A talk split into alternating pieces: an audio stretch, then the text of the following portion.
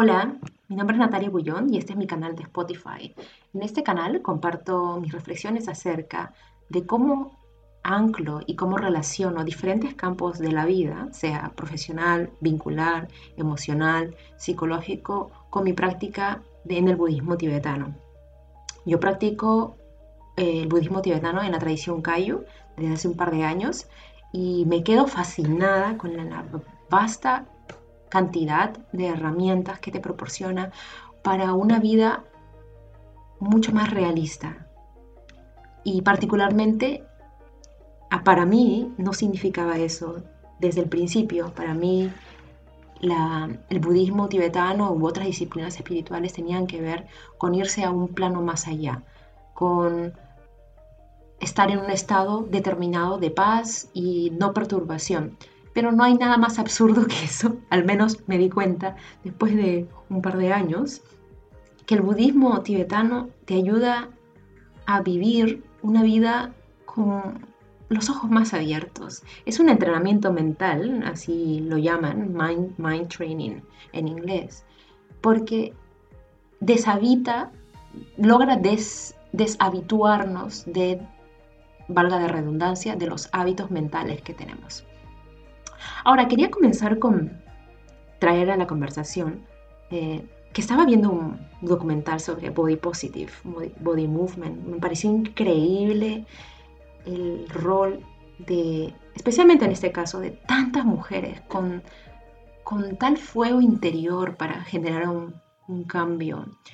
Y, esto no solamente lo vemos en el body positive, lo vemos en varios géneros, hombre, mujer, a través de la historia. Los grandes cambios han sido generados por personas que han tenido una intensidad de ser y una llama interior y saber ponerlas en un caudal a beneficio de algo más grande. Y vacía de equivalencia, me preguntaba, bueno, ¿qué, cómo, cómo esto, cómo esta intensidad de ser, esta llama de vivir, eh, que para otros podría ser enojo, podría ser intensidad, ¿cómo podemos usarlo a nuestro favor para generar una transformación?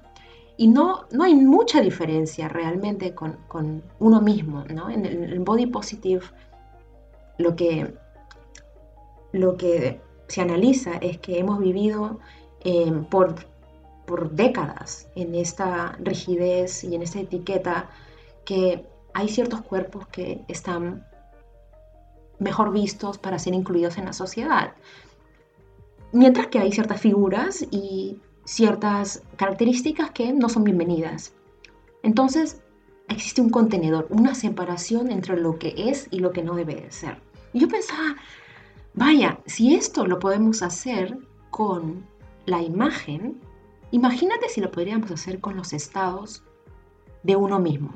¿Qué pasaría si las emociones que tenemos, por supuesto esto lo sabemos a nivel intelectual, las validamos y las aceptamos, pero de verdad, ¿qué pasaría si pudiéramos hacer más espacio para todo lo que sentimos y para todos nuestros pensamientos, sean aberrantes, sean absurdos, sean de baja calidad, si se puede decir algo así, sean eh, lo, más, lo más oscuro que puede ser. ¿Qué pasaría si en vez de negarlos, le haríamos más espacio. Ahora, eso no quiere decir que les demos más espacio y que seamos lo que sea y que seamos lo que, lo que somos y lo que pensamos y, me vale me vale verga y me pongo a hacer lo que a mí me da la gana. No, hay una clara diferencia entre el pensar y el actuar. ¿Qué pasaría si yo me dejo ser y pensar ser en el, sentido de pensar y de habitarme con todo lo que me pasa por adentro. Ahora, con esta, con este espacio de no actuar, si es que va a causar un daño hacia los demás, ¿qué pasaría si pongo, me pongo un paso atrás y comienzo a ver todos estos pensamientos, sean positivos, neutros, negativos, y comienzo a verlo de una manera mucho más amigable, que no significa que los voy a abrazar y que no significa que los voy a rechazar, significa solamente que los voy a ver, que voy a dar espacio para ver lo que son, sin entablar ninguna relación por ahora. ¿Y por qué digo esto? Porque el budismo tibetano y con la gran herramienta que es la meditación apunta hacia esto. Apunta a crear un espacio mucho más grande entre, nuestro, entre lo que percibimos y nuestra reacción. Entonces, al igual que pasa con los grandes movimientos de transformación social, esta limitante de esto es y esto no es se vuelve más ancha, el contenedor se vuelve más ancho. Y en el caso de uno mismo, ¿qué se vuelve más ancho? El corazón se vuelve mucho más expansivo para habitar todo lo que uno es. Natalia puede ser lo que es, Natalia puede ser ignorante, puede ser sabia en algunas cosas, puede ser muy tranquila y puede ser muy dulce, pero también puede ser muy intensa y puede ser muy intolerante. Entonces es mirar con espacio y sin reacción, ojalá al principio eh, de la práctica, mirar todos los espacios y todas las características y todos mis y todos mis aristas.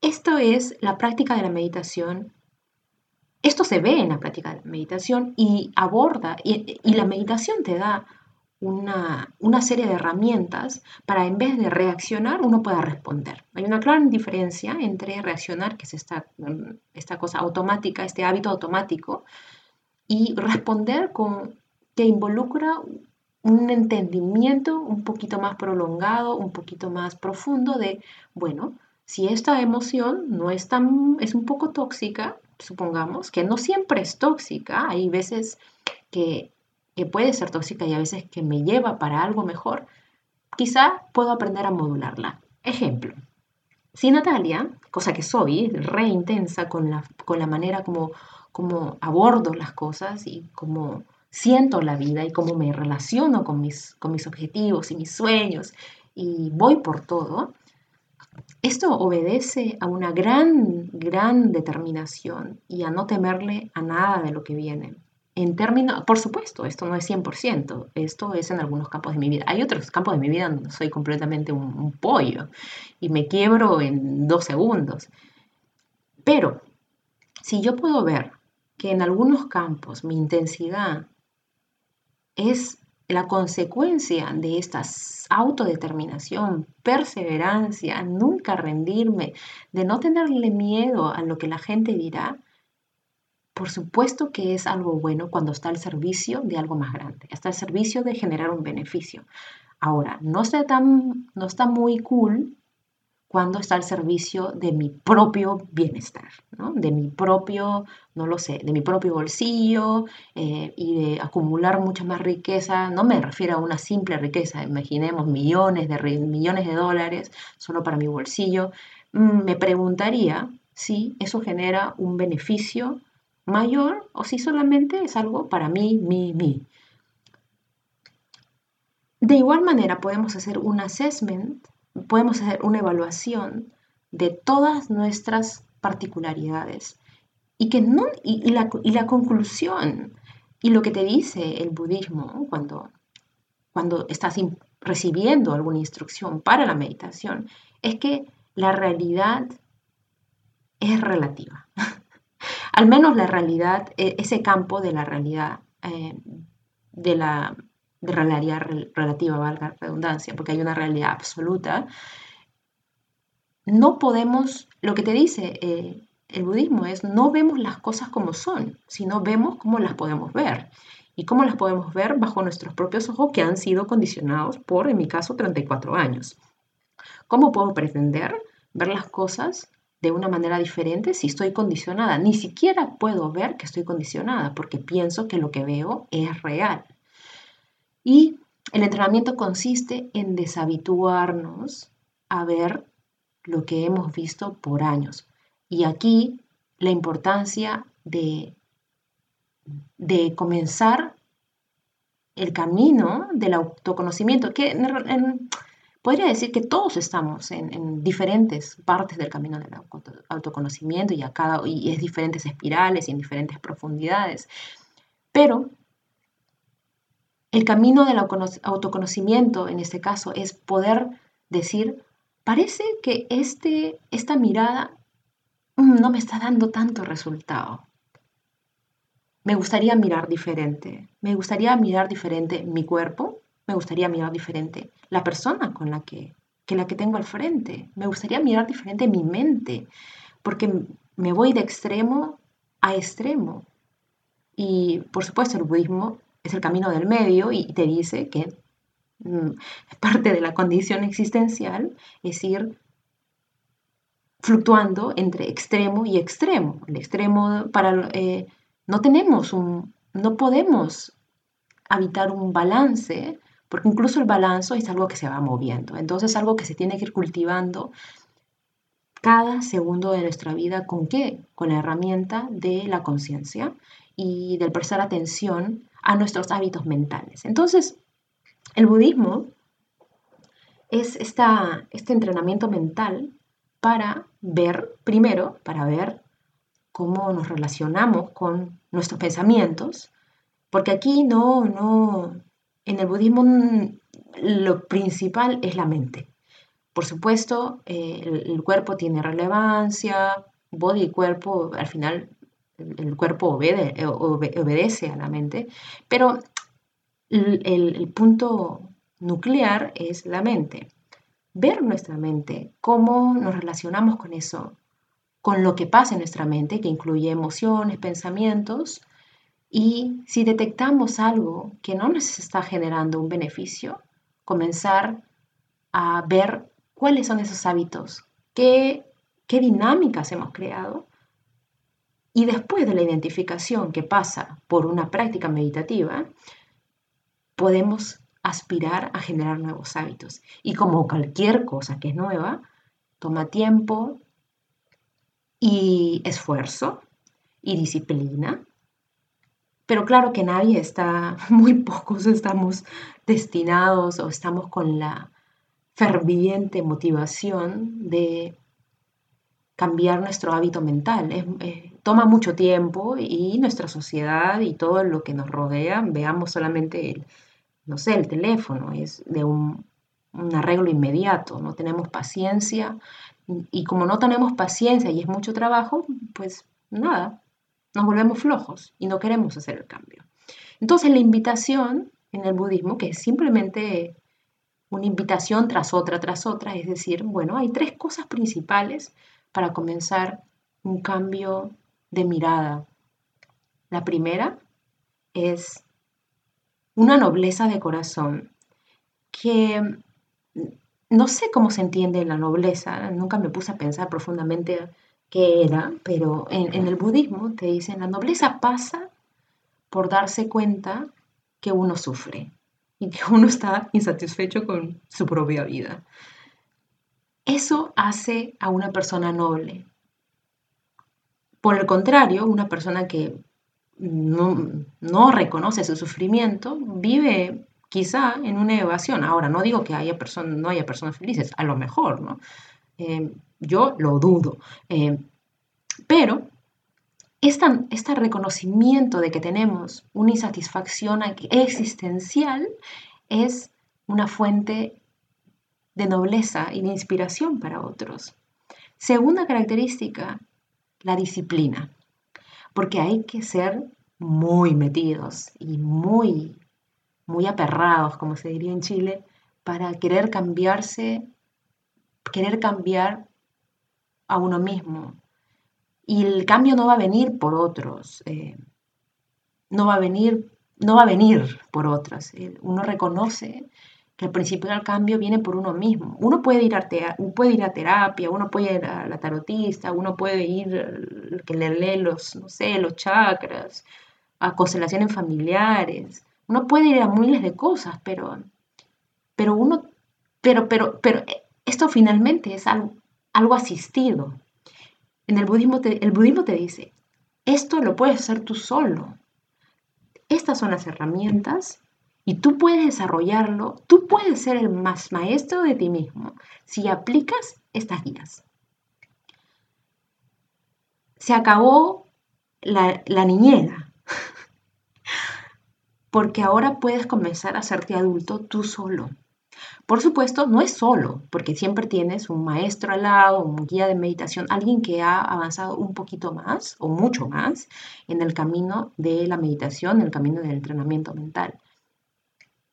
Entonces se necesita muchos huevos, se necesita muchos ovarios para querer cambiarse uno mismo de manera autónoma, que no es 100% autónoma, repito, sino que siempre estás acompañado, en el caso del budismo, de un teacher, que es el lama, de una comunidad, que es el Sangha, y de las enseñanzas budistas, que es eh, el Dharma.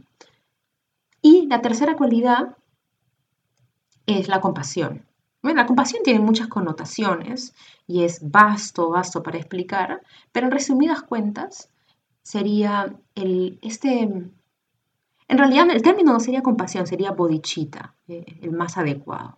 Está entendido, con bodhicitta es el término en sánscrito, está entendido compasión, pero la mayoría de nosotros entendemos compasión como esta cosa empática, que me pongo a llorar con el otro porque, no sé, se, eh, se le murió el perro. Y es esta empatía, sí, involucra empatía, pero no solamente es ser empático con el otro.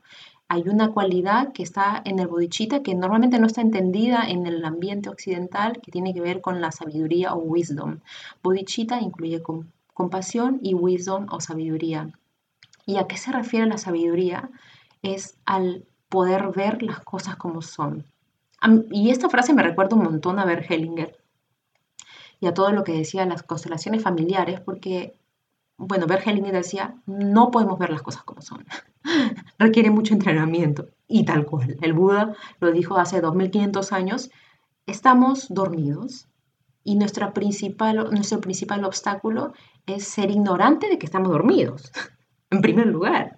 Y a eso se llamó ignorancia. Ignorancia no es la, ausencia de conocimiento que todos ahora tenemos, tenemos acceso a todas las 100.000 herramientas a nivel informático y podemos enterarnos de todo. La ignorancia al nivel, a este nivel, al nivel del ser, tiene que ver con no poder ver cuáles son nuestros hábitos, y no poder diferenciar y discriminar qué hábitos en determinados contextos nos están siendo beneficiosos y qué hábitos no.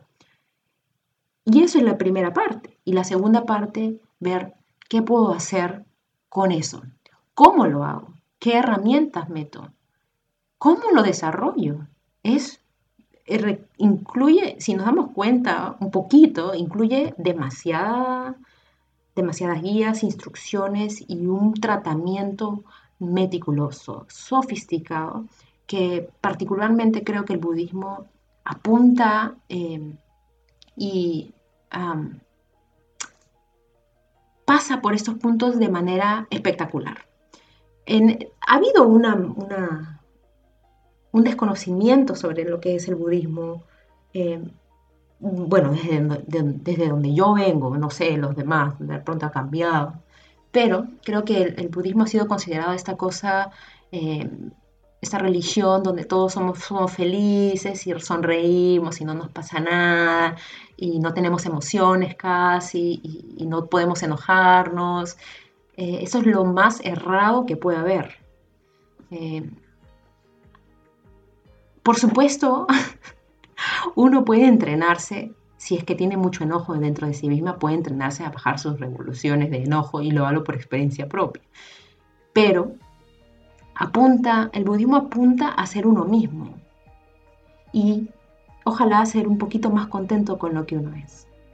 Y tener este y cultivar este espacio entre lo que somos y lo que hacemos y quedarnos con lo que hacemos y genera un beneficio, ojalá, y restringirnos en aquella que no genera un beneficio. Así que, em, bueno, eso es todo por hoy y nos vemos pronto.